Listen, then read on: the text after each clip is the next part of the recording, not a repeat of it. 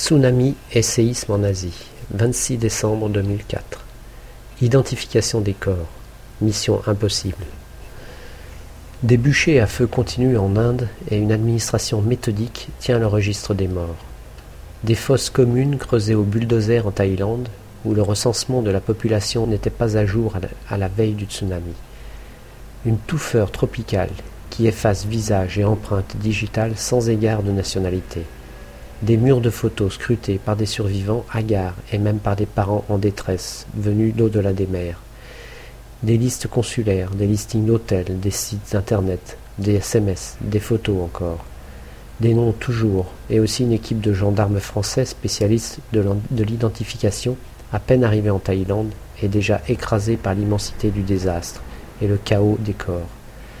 Dans cette course contre le temps naturel de la décomposition, Identifier les victimes va devenir mission impossible, d'autant que la vie s'accommode mal de la proximité des cadavres. Même les morts confirmés le sont plus ou moins approximativement en fonction de la qualité des administrations concernées. Les 11 736 décès enregistrés en Inde, par exemple, sont le fruit d'un décompte méticuleux. Ils s'accompagnent d'un dossier aussi complet que possible, comportant au moins une photo du corps et deux critères d'identification voir l'état civil détaillé de la victime décrite aux survivants en attente de certificat de décès. De son côté, le pauvre Sri Lanka, mal remis de sa rébellion tamoule, s'efforce lui aussi de respecter peu ou prou une méthode similaire. Mais derrière les 28 475 morts officiellement recensés, une bataille des chiffres oppose son gouvernement à son Centre national de gestion des catastrophes. Et là, comme en d'autres terres musulmanes de la région, de nombreux villageois ont enterré les morts dans les premières 24 heures, conformément aux règles de l'islam. Outre la guerre civile qui n'a pas connu de cesse avec le cataclysme, l'Indonésie est complètement débordée par l'ampleur de la catastrophe et l'éparpillement de ses 13 000 îles. Les autorités de l'archipel en sont réduites à fournir des extrapolations pour confirmer 79 940 morts. Aujourd'hui, elles opèrent par multiplication en se fondant sur une estimation de 400 corps par fosse commune. Elles avaient commencé par chiffrer les pertes humaines en termes de villages rayés de la carte, soustrayant ensuite les rescapés des populations considérées comme éteintes. Plus tard, elles ont compté les corps lors de l'évacuation, mais ensuite, quand on a découvert qu'il y en avait tellement d'autres, c'est devenu confus, explique un volontaire de la Croix-Rouge indonésienne. Au final, l'absence de chambres froides pour conserver ces corps l'odeur insoutenable et un risque sanitaire majeur ont conduit mercredi le gouverneur de la province d'Aceh à faire venir les bulldozers pour enfuir des centaines de cadavres dans des fosses communes, sans la moindre investigation ou photo préalable. Outre cette avalanche de corps martyrisés par des tsunamis, dont il sera difficile de savoir combien ils étaient et qui ils étaient, l'Asie du Sud-Est compte d'innombrables disparus. Des dizaines de milliers peut-être en Indonésie, des milliers dans les îles indiennes, ils sont évalués à 5000 au Sri Lanka et à 6479 en Thaïlande, où 4541 morts ont été recensés. Dans ce dernier pays qui abrite la station balnéaire de Kaolac, 2000 touristes au moins ont trouvé la mort. Et même lorsque leurs corps ont été dûment comptés, leur identification reste hypothétique, même si les capacités financières et techniques de leurs États d'origine permettent d'exploiter leurs éventuelles traces consulaires et hôtelières. Confrontées à des urgences herculéennes, les administrations asiatiques, elles, ont d'autres priorités. Asiatiques ou occidentales, toutes les familles frappées souhaitent bien évidemment retrouver les corps de leurs proches, pour en faire le deuil, leur donner une sépulture décente, mais aussi pour obtenir les certificats de décès indispensables aux formalités de la vie qui finira par reprendre. Certains continuent de fouiller dans les décombres. Ailleurs, dans de nombreuses bourgades côtières, il n'y a plus assez de vivants pour reconnaître tous les morts. Dans les temples bouddhistes de la province thaïlandaise de, de Phang par exemple, des corps de Thaïlandais et de touristes occidentaux gisent côte à côte. Un médecin légiste thaïlandais prélève des mèches de cheveux pour recueillir les échantillons d'ADN. Un groupe de sept experts légistes autrichiens a commencé à aider, explique-t-il, en soulignant qu'avec la décomposition, seul l'ADN et les empreintes dentaires peuvent servir à identifier les corps. Avant de songer à rapatrier les éventuels restes humains, il faudra tout informatiser et croiser les données. photos parfois illisibles, rares documents, radiodentaires, empreintes génétiques, avec celles que fourniront les parents de victimes originaires de dizaines de pays. Un travail de bénédictin.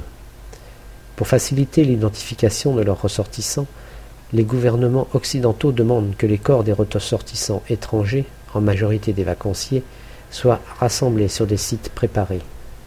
Les autorités thaïlandaises ont promis de ne pas incinérer les cadavres d'étrangers. Mais pour ceux qui ramassent les corps, la tâche est de plus en plus éprouvante. Difficile de ne pas fermer les yeux. Concernant les touristes, les morts confirmés sont ceux dont on a retrouvé les corps sans pour autant les avoir tous complètement identifiés. Quant aux disparus, ils se subdivisent en morts probables lorsqu'un témoin les a vus sur les lieux du cataclysme, et en sans nouvelles lorsque nul n'est sûr de l'endroit exact où ils se trouvaient au moment de la catastrophe. Les listings des compagnies de tourisme permettent de valider une hypothèse plutôt qu'une autre. Mais certains vacanciers étaient partis seuls sur des vols secs. Dans ces conditions, l'iceberg des disparus et des sans nouvelles ne fondra pas de sitôt. L'un des pays les plus touchés, la Suède, compte 44 morts en Thaïlande, mais 3500 touristes suédois manquent à l'appel. Selon son Premier ministre, le bilan définitif des morts menace de s'élever à des centaines de victimes, et dans le pire des cas, il dépassera le millier. L'Allemagne aussi recherche un millier de ses ressortissants en Asie, après avoir identifié 26 corps en Thaïlande et 7 au Sri Lanka. Le ministère autrichien des Affaires étrangères se déclare pour sa part sans nouvelles de 1250 Autrichiens. La Norvège, 21 morts, déclare 462 disparus. Le Danemark, 7 morts, 419 disparus.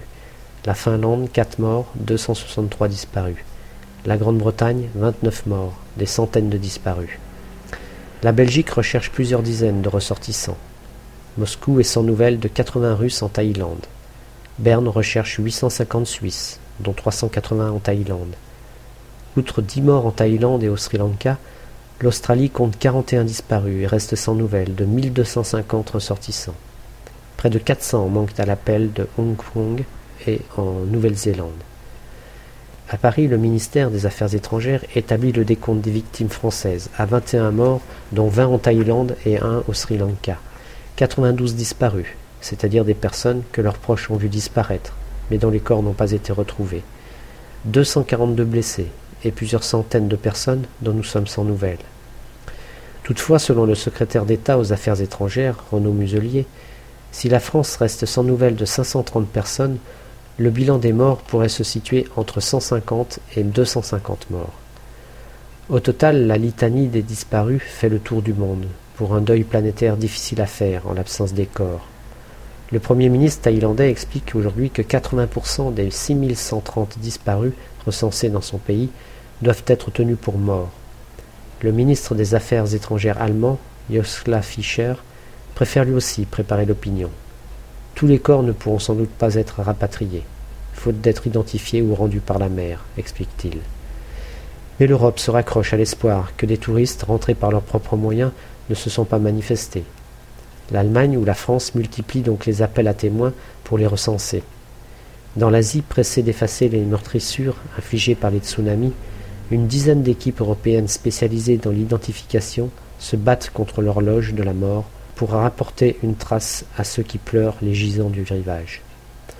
De leur côté, consulats et ambassades tentent de, tentent de rendre des noms à la multitude engloutie par l'océan Indien. Les secrets des abysses seront longs à percer. L'attente ne fait que commencer.